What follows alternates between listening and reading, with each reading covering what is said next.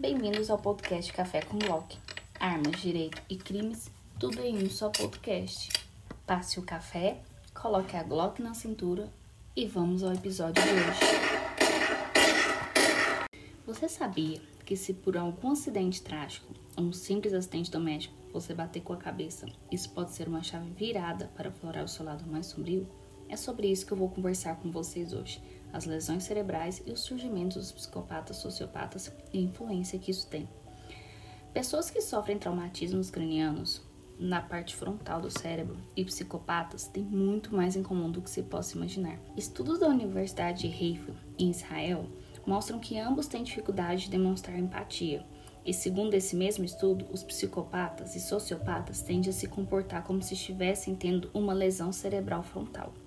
O traumatismo craniano no lobo frontal pode afetar diversas funções, como controlar a habilidade motora adquiridas, escrever e trocar instrumentos musicais, controlar processos intelectuais complexos, como falar, pensar, concentrar e resolver problemas e planejar para o futuro. Além de poder levar à perda total da capacidade para resolver problemas e planejar o início de ações mas algumas deteriorações específicas variam dependendo de qual parte do, do lobo frontal está lesionada. Pode ocorrer algumas dificuldades temporárias de manter informações disponíveis para processamento, falta de empatia, falta de emoção, interesse e preocupações, desatenções e comportamentos sociais inapropriados. Podem também se tornar inapropriadamente eufóricos ou deprimidos, ser excessivamente argumentativos e vulgares, não demonstrando considerações alguma pelas consequências de seu comportamento. Algumas pessoas desenvolvem sintomas semelhantes quando elas envelhecem, ou se a demência se desenvolver. Esses sintomas podem resultar de degeneração do lobo frontal, tornando-se assim com algumas características de sociopatas e psicopatas. Ou seja, de acordo com estudos, uma pessoa psicopata, pré-ordenada, uma pessoa sociopata que tem essa característica e uma pessoa que sofreu uma lesão cerebral no lóbulo frontal podem ter as mesmas semelhanças, os mesmos comportamento e agir da mesma forma. Ou seja, algumas pessoas que sofrem esse tipo de lesão podem sim ser considerado algum tipo de psicopata ou sociopata. A psicopatia e a sociopatia é um distúrbio de personalidade. Geralmente, quem é cometido por esse problema apresentam comportamentos antissociais extremos e praticam danos intencionais aos outros, incluindo a falta de compaixão e empatia, incluindo também ceifar a vida do outro, às vezes até sem motivação ou em um simples estouro é, de momento ali, acha que é viável tirar a vida da pessoa. Uma pesquisa analisou 25 indivíduos com traumatismo craniano frontal, ou seja, com danos na parte do cérebro responsável por controlar as emoções, e concluiu que, após sofrerem um acidente, esses ficaram com dificuldade para demonstrar empatia, assim como as outras 17 pessoas classificadas como psicopatas que participaram do estudo. Ou seja, os dois grupos foram submetidos a testes computadorizados que, para analisar a, a capacidade cognitiva, para reconhecer os sentimentos em outras pessoas e a teste para pedir a capacidade de demonstrar empatia ou emoção é, pelos outros e a capacidade de compreensão, é, a capacidade de, de sentir pelo outro. Os resultados mostraram que os dois grupos apresentaram dificuldade exatamente iguais pela demonstração de empatia, ou seja, tantas pessoas que tiveram essa lesão e quantos os sociopatas psicopatas do estudo tiveram o mesmo comportamento. Sabemos que os psicopatas possuem anomalias cerebrais, porém o que desconhecemos é que as lesões contusas podem colaborar para esse afloramento pois, como mencionado, aumenta a falta de emoção e a agressividade.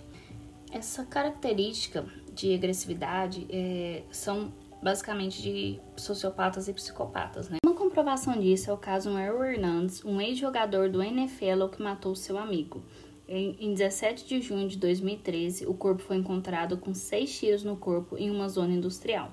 O corpo de Lloyd, que jogava futebol americano amador, estava a apenas um par de quilômetros da mansão de Hernanes e com as chaves de um carro alugado pelo jogador. A acusação colocou o ex-atleta dos Patriots como mentor e assassino de Lloyd. Com os amigos Ernest e Carlos, os três teriam encontrado Lloyd e o levado para o local do assassinato. A promotoria destacou um possível desentendimento entre vítima e criminoso como motivo. A arma do crime, porém, nunca foi encontrada.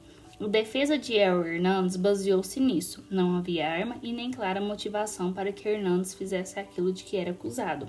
Só que o atleta também estava no foco de outro grande problema: novas acusações de assassinato. E Lodge saberia demais sobre o assunto, por isso Hernandes teria resolvido eliminá-lo. Para quem não viu, é, o caso do Errol Hernandes tem na Netflix e conta basicamente essa história do crime, é, que eu falei muito superficial porque não é o foco desse episódio.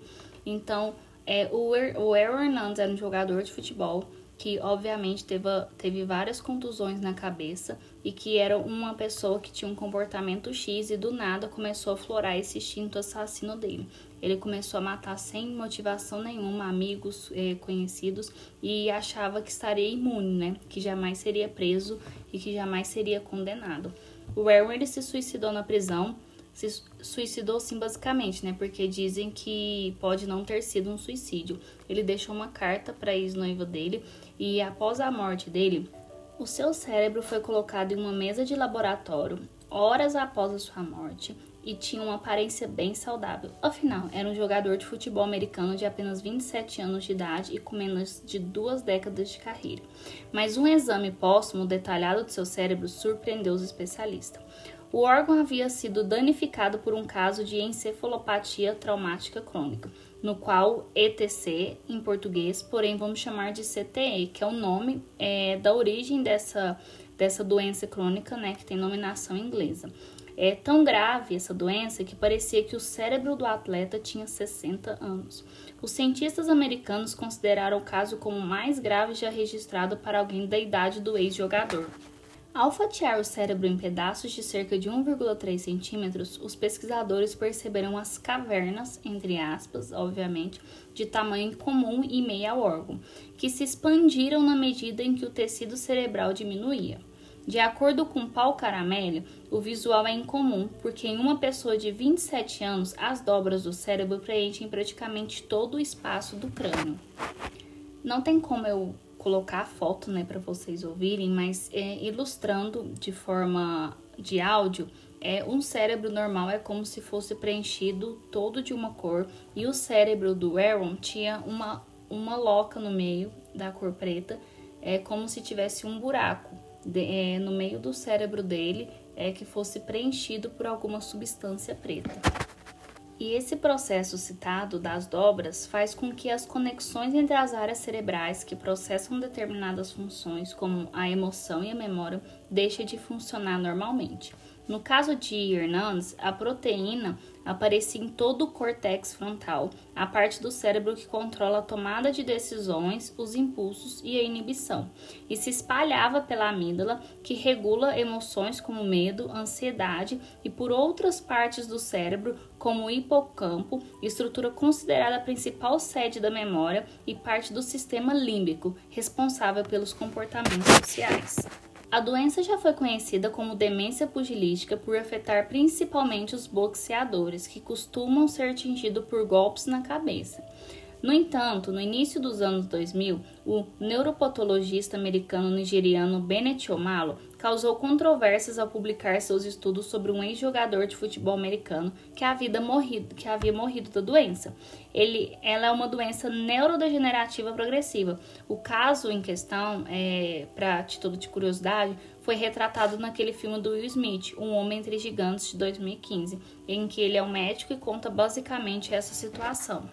As pessoas que têm o CTE desenvolvem uma proteína chamada tau, que forma coágulos e eles lentamente se espalham pelo cérebro matando as células, o que explicaria que no cérebro do Hernandes teria essa loca preta no meio do cérebro dele.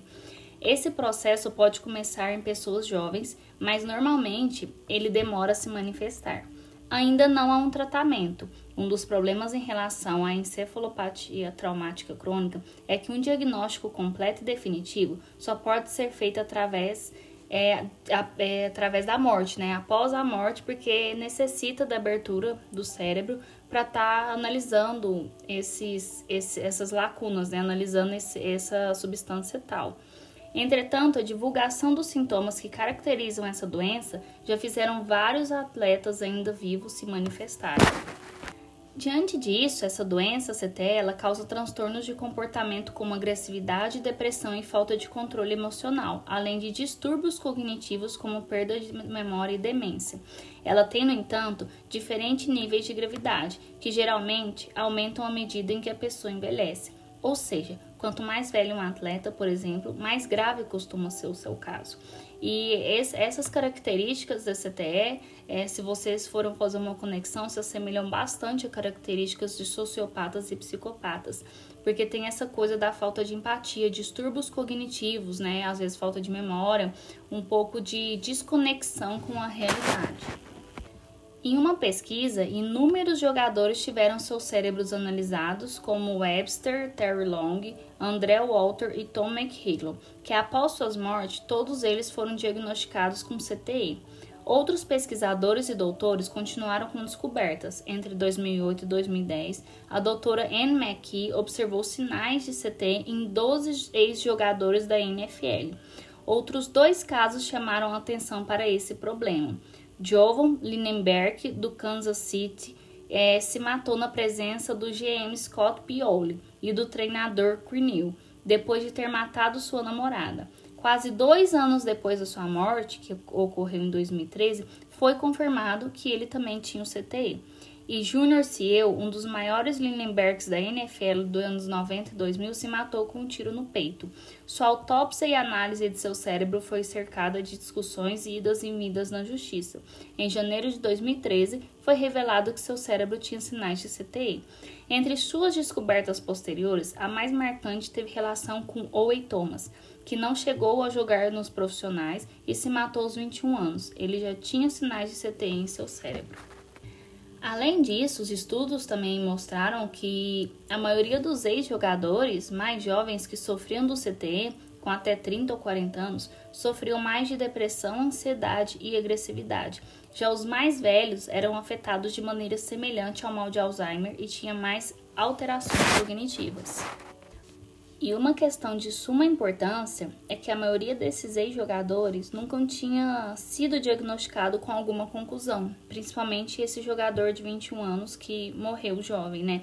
Ou seja, abriu-se uma possibilidade de que seguidas pancadas que não gerassem de fato uma conclusão também poderia gerar danos irreversíveis aos cérebros. Ou seja, abrindo-se aí um leque para que boxeadores, é, jogadores de NFL e qualquer tipo de profissão que poderia ter um contato é, com, com lesões é, dia após dia, ou lesões semanais, mensais, em torno da cabeça, principalmente no lóbulo frontal, poderia sim ocasionar esses tipos de comportamento, como agressividade, depressão, e ele desencadeando é, essa área preta, né, que é chamada de tal, dentro do cérebro, que mudaria o comportamento do indivíduo e causando assim é, um afloramento para um lado mais psicopata, um lado mais sociopata, ou aflorar alguma coisa que antes ali não existia. Esse é um estudo ainda muito recente, né? Muito feito, de 2008, 2010, é, por, por aí. Então, assim, tem muito pouco tempo que esse estudo saiu. É, eu nunca vi o filme do Smith, eu ainda vou ver. Eu, eu fiz minha pesquisa ainda interna, ainda não vi também o documentário do Errol Hernandez, mas eu conheci, assim, o seu caso é, aprofundadamente. E tem um ano mais ou menos que eu vi esse caso do Errol que eu comecei a pesquisar sobre esses tipos de lesões. Não se acha muita coisa na internet, porém é uma informação inteiramente responsável.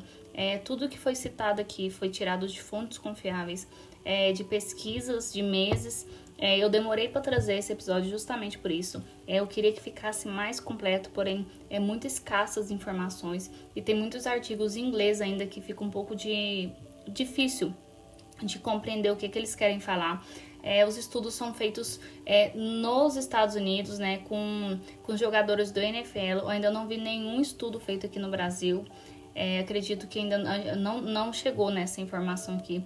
Poderia ser um, um estudo futuro né, a ser feito é, de algum médico aqui no brasileiro que vai estudar os, os lutadores de boxe, é, como que funciona isso, né? Se interfere também a estrutura deles. É, eu achei muito interessante estar trazendo para vocês. Novamente eu peço desculpa pelo amadorismo. É, eu só gravo aqui, não tem edição nenhuma. Eu só vou falando, vou gravando e às vezes fica um pouco desconexo, fica um pouco é, não tão bom, mas o que vale é a intenção. Eu espero que vocês tenham gostado e se querem saber mais, é, se ficou um pouco difícil ouvir o áudio, no meu blog cafécomglock.com tem esse artigo lá, eu coloquei tudo, tem a foto também do, do cérebro do Arrow e recomendo vocês também a ver o filme do Will Smith e o documentário do Arrow na Netflix. É isso e até a próxima!